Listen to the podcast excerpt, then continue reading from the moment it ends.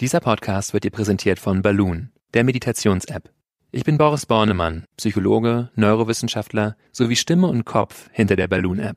Mit Balloon kannst du in kurzen Übungen und längeren Audiokursen lernen zu meditieren. Das kann dir dabei helfen, gelassener zu leben, erholsamer zu schlafen und achtsamer zu kommunizieren.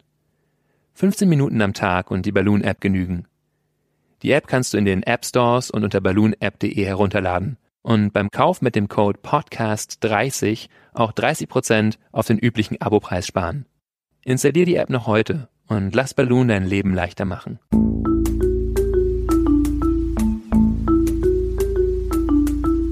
Verstehen, fühlen, glücklich sein mit Sinja Schütte und Boris Bornemann.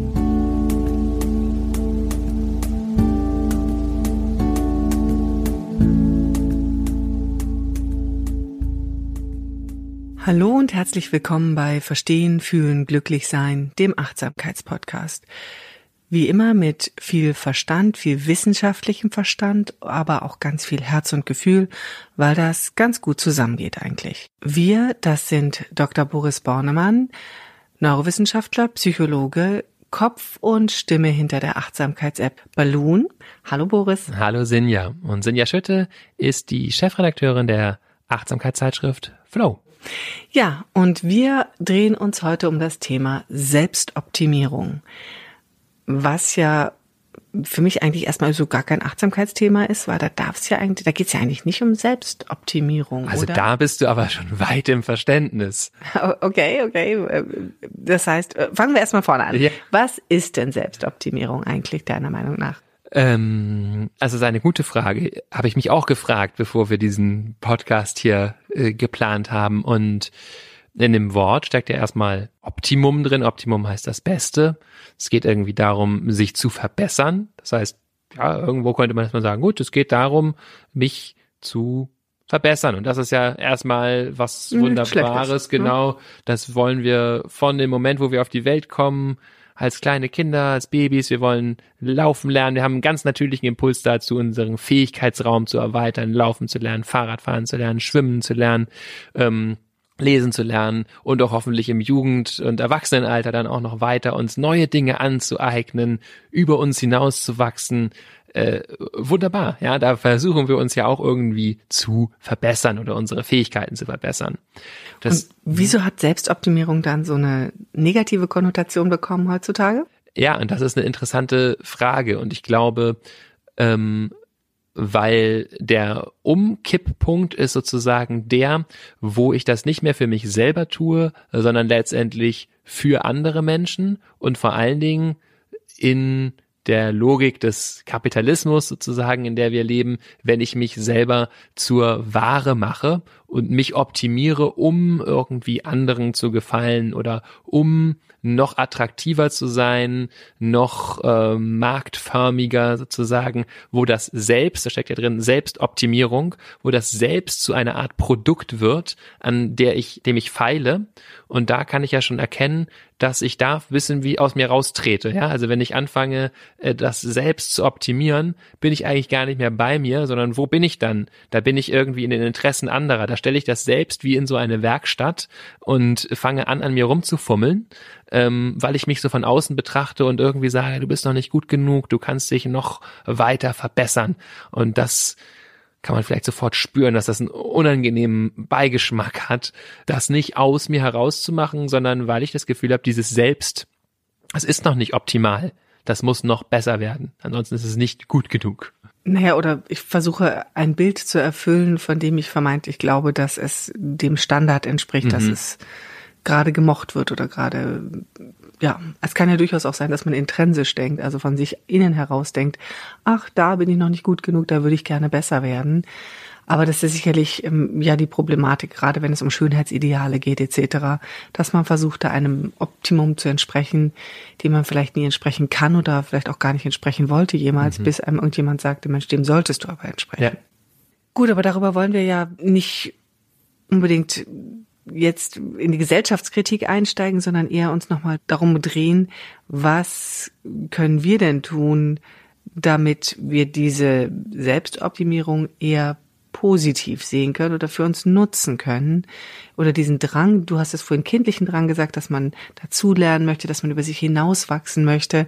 Das ist ja auch etwas, was wir sehr gut nutzen können, was wir für uns nutzen können, für unsere persönliche Entwicklung nutzen können. Ja. Und dabei hilft mir Achtsamkeit ja auch. Genau, weil es darum geht, mir meine eigenen Werte anzuschauen, meine eigenen Bedürfnisse kennenzulernen. Und ich habe so kurz gestutzt oder innegehalten, als du gesagt hast, wir wollen ja nicht in die Gesellschaftskritik einsteigen. Und ich finde, das können wir ruhig machen, aber ich weiß, wie du es meinst, glaube ich, dass wir jetzt uns nicht darin verlieren wollen, darüber zu reden, wie schlecht die Gesellschaft ist, sondern eher auch konstruktive Wege an die Hand geben, um aus diesen Fallen rauszukommen, denen wir ähm, uns ausgesetzt fühlen. Diese Fallen sind natürlich die Betrachtungsweisen von außen, klar, durch auch soziale Medien und so weiter mit begünstigt, dass wir uns eben immer irgendwie von außen angucken oder dass uns andere Leute sagen, was erstrebenswert ist. Und Meditation ist eben ein Weg, da wieder mehr nach innen zu kommen, wieder ins Selbst zu kommen, um nicht das Selbst von außen zu optimieren, sondern in unserem Selbst zu sein. Und quasi sehr, sehr viele Übungen, die darin zupassen, aber äh, ja, du Ich wollte sagen, noch kurz ja? was ergänzen, weil es geht ja auch ja. hierbei um das aus dem Vergleichen rauskommen. Ja. Sich immer wieder vergleichen, abgleichen mit irgendwelchen Fremdbildern. Mhm. Ähm, und deswegen habe ich gesagt, wir wollen nicht uns mit permanent mit den Bildern von außen, mit dem gesellschaftlichen Thema ja mich in irgendwelche Bilder hineinpressen zu lassen, sondern jetzt wieder zu diesem nach innen kommen. Und da genau. hast du eine Übung mitgebracht, wenn ich dich jetzt richtig hier verstanden ja, habe. Also verschiedene Übungen, die dazu führen. Ich denke, die ganze Achtsamkeitspraxis zielt letztendlich darauf ab, unser Innenleben, unsere eigenen Bedürfnisse, das, was uns wirklich wichtig ist, wahrzunehmen. Und das stellt damit einen Gegenpol dar zu dem, was uns von außen eingeredet wird, wie wir sein sollten. Eine Möglichkeit, da äh, zu meditieren, ist, ist zum Beispiel, sich einfach die Frage zu stellen, was ist mir wirklich wichtig? Ähm, hat der Zen-Meister Suzuki Roshi einmal so gesagt, das Wichtigste im Leben ist, dir die Frage zu stellen, was das Wichtigste im Leben ist.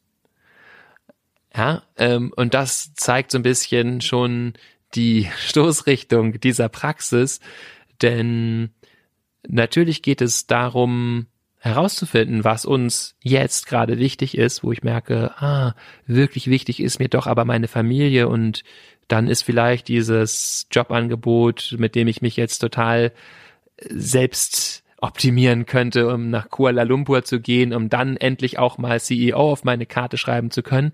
Gar nicht das Wichtige, weil das mir gar nicht wirklich wichtig ist, wenn ich wirklich tief schaue und mir Zeit gebe, was so meine Lebensträume sind.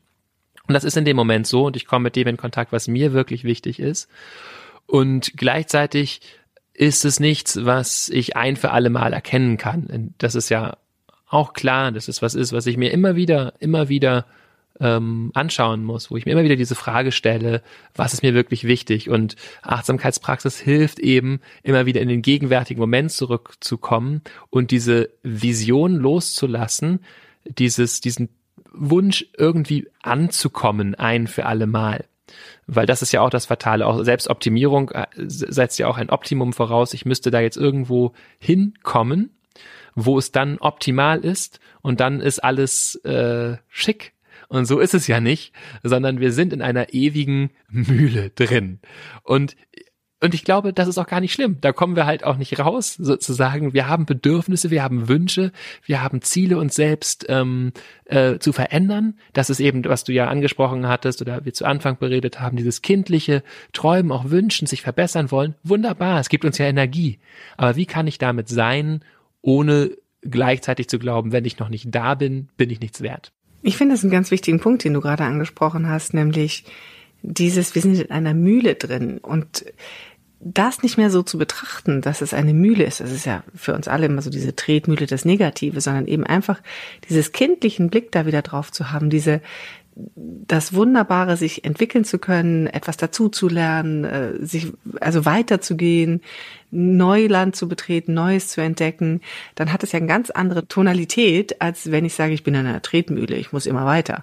Also ich glaube, hier steckt auch ganz viel drin, ähm, wenn man sagt Selbstoptimierung, je nachdem, wie man es betrachtet, Selbstoptimierung und einfach als, als etwas, ein permanentes sich weiterentwickeln, dann hat es nicht mehr einem gesetzten Bild folgen zu müssen.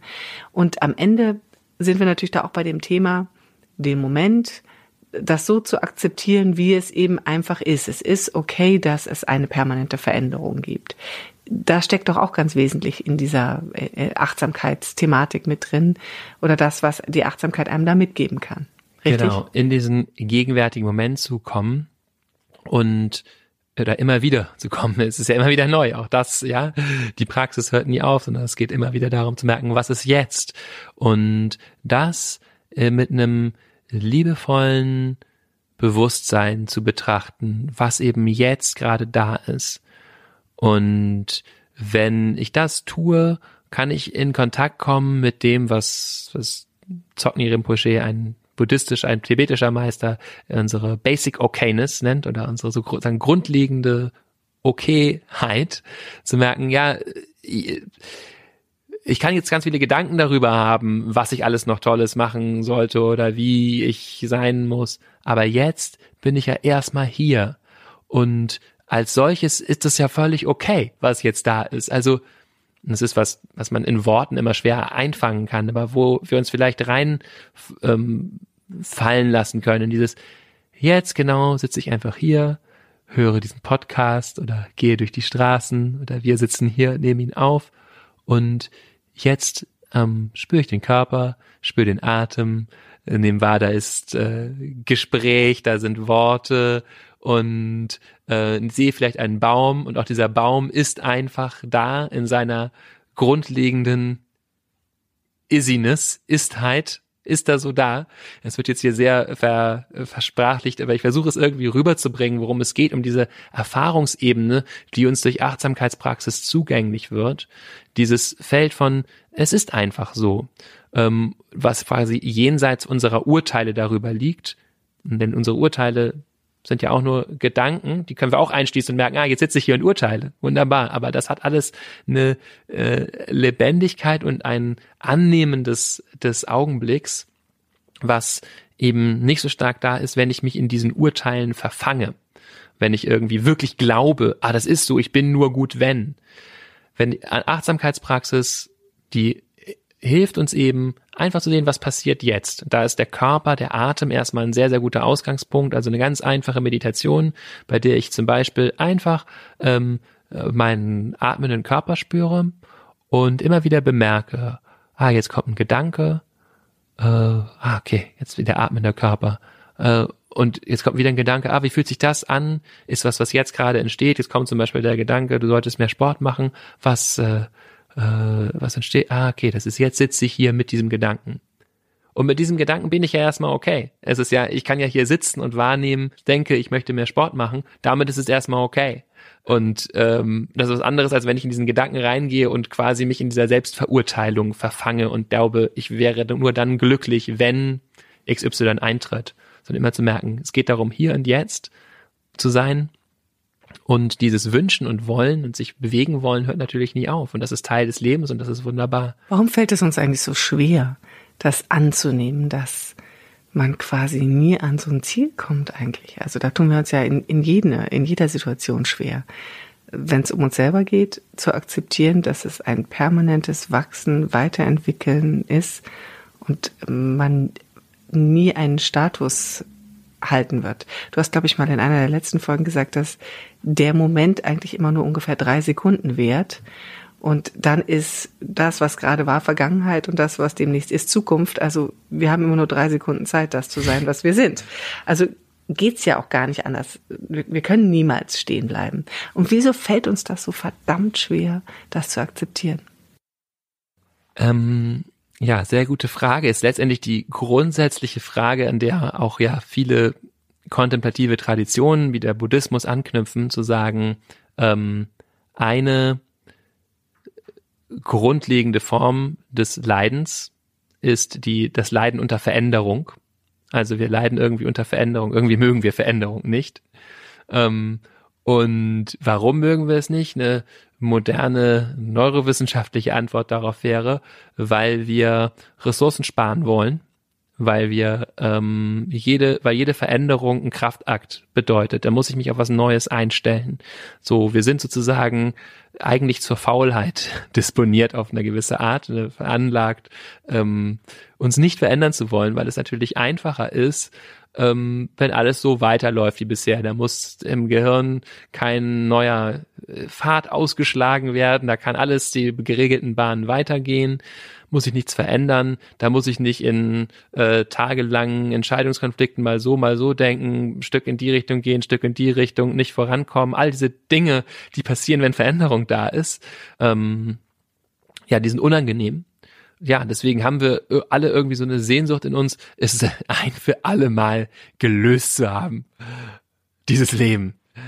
Einfach durch damit zu sein. ist eigentlich ganz schön morbide, wenn man sich das so vorstellt. Es, es soll möglichst nicht weitergehen. Es soll jetzt möglichst jetzt schon alles so bleiben, wie es immer war. Dann würde ah. es uns aber wieder wahnsinnig langweilig werden. Ja. Und dann würden wir wieder hingehen und sagen, oh, so kann es ja auch nicht bleiben. Da muss doch noch mehr sein. Also wir sind ja in uns, glaube ich, schon irgendwie etwas schizophren. Das ist das gleiche wie mit der Selbstoptimierung. Mhm. Also ich setze mich hin, ich meditiere, um irgendwie besser zu werden. Gleichzeitig möchte ich ja eigentlich gar nicht besser werden, weil ich ja akzeptieren möchte, dass es so ist, wie es ist und dass ähm, ich, wie hast du es genannt, Basic Okayness, meine mhm. Basic mhm. Okayness würde ich ja gerne akzeptieren. Ja. Das ist eben dieses total absur äh, absurde, wollte ich schon sagen, aber ähm, ja, Paradoxe in der Achtsamkeitspraxis. Deswegen haben wir ja auch mal über Paradoxien hier gesprochen, weil dieser ganze Weg eben eine paradoxe Dimension hat. Auch wieder Suzuki Roshi, ein, ein Zen-Meister, hat mal gesagt, äh, du bist schon perfekt und du könntest ein bisschen Arbeit gebrauchen.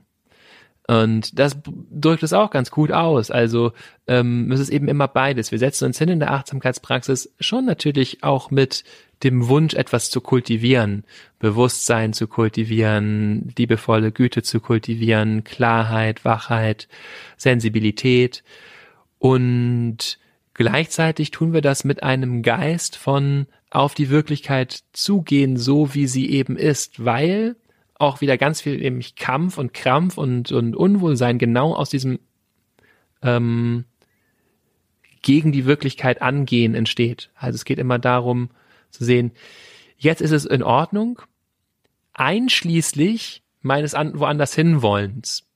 Das ist sozusagen der die Kunst. Ja, wenn ich hier sitze und äh, äh, merke, ich will irgendwie was was anderes, ähm, muss ich natürlich auch das akzeptieren, weil wenn ich das nicht akzeptiere, dann lehne ich mich eigentlich ab in dem Moment. Das ist also, äh, ja, es ist ein ganz interessanter äh, Tanz, den wir da sozusagen machen, weil es geht schon darum, jetzt also, ich setze mich erstmal hin, spüre den Körper, spüre den Atem und nehme wahr, was eben ist. Und wenn das ist, ein, ein großes Verlangen nach ähm, ja, menschlichem Kontakt oder der Begegnung mit einer Person, die ich da, ähm, dann ist ja auch das real. dann merke ich, das ist jetzt, es kommen Bilder davon, von dieser Person, oh, jetzt kommt ein Wünschen, jetzt kommt Traurigkeit und diese Lebendigkeit zuzulassen und letztendlich in dem Moment zu akzeptieren, was wir sind, ist ein sich ständig verändernder Strom von Erfahrungen. Mhm die man eigentlich auch als Selbstoptimierung bezeichnen könnte.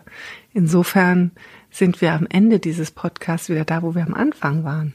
Den Strom kann, könnte man als Selbstoptimierung bezeichnen? Findest du nicht, dass du sozusagen eine permanente Selbstoptimierung dadurch machst? Also immer ein bisschen besser wirst, ein bisschen optimaler wirst? Nein? Ja, irgendwie. Äh, hm. Fühlt sich nicht richtig an, weil Selbstoptimierung sowas Blödes hat, oder? Ja, ich glaube, dieser, dieser Begriff ist einfach sehr negativ konnotiert mhm. und da vielleicht kann man nochmal drauf zurückgehen, auf dieses, auch auf diese Unterscheidung einfach. Ist es wirklich was Inneres? Ist es wirklich mein Wunsch, dem ich folge, etwas zu ändern? Dann ist, dann erkenne ich ja in dem Moment sozusagen an, ich möchte hier etwas verändern und tue das aus mir heraus. Ich erkenne nur an, was gerade ist. Oder ähm, ist es mir quasi nicht klar, warum ich das eigentlich tue. Es ist so unreflektiert. Ich sage, ich muss jetzt abnehmen, aber da sind eigentlich Dinge, die ich nicht angeschaut habe, weil der Grund, warum ich abnehmen möchte, ist nur, um da jemand anderem zu gefallen. Und das würde mich eigentlich gar nicht glücklich machen, wenn ich es wirklich bis zu Ende denke.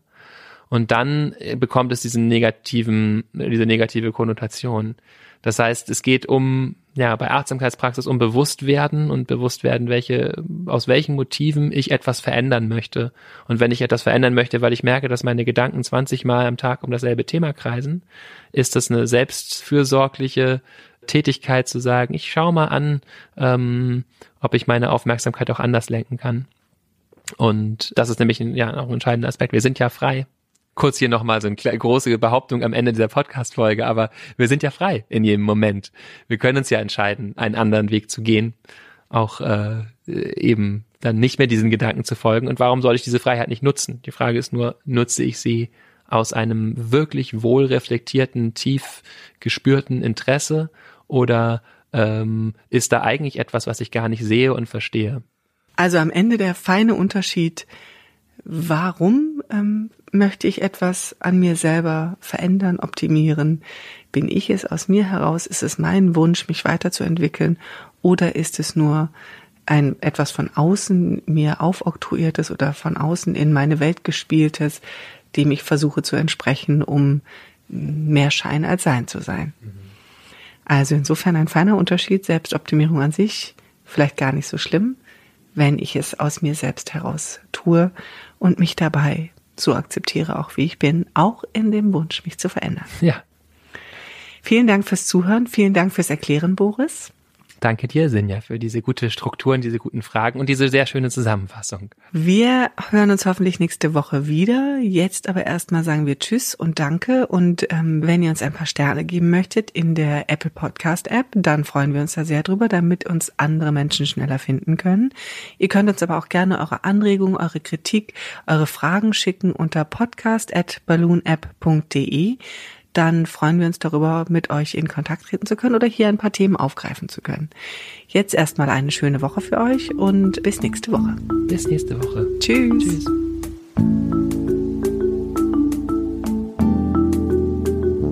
Das war Verstehen, Fühlen, Glücklich Sein, der Achtsamkeitspodcast.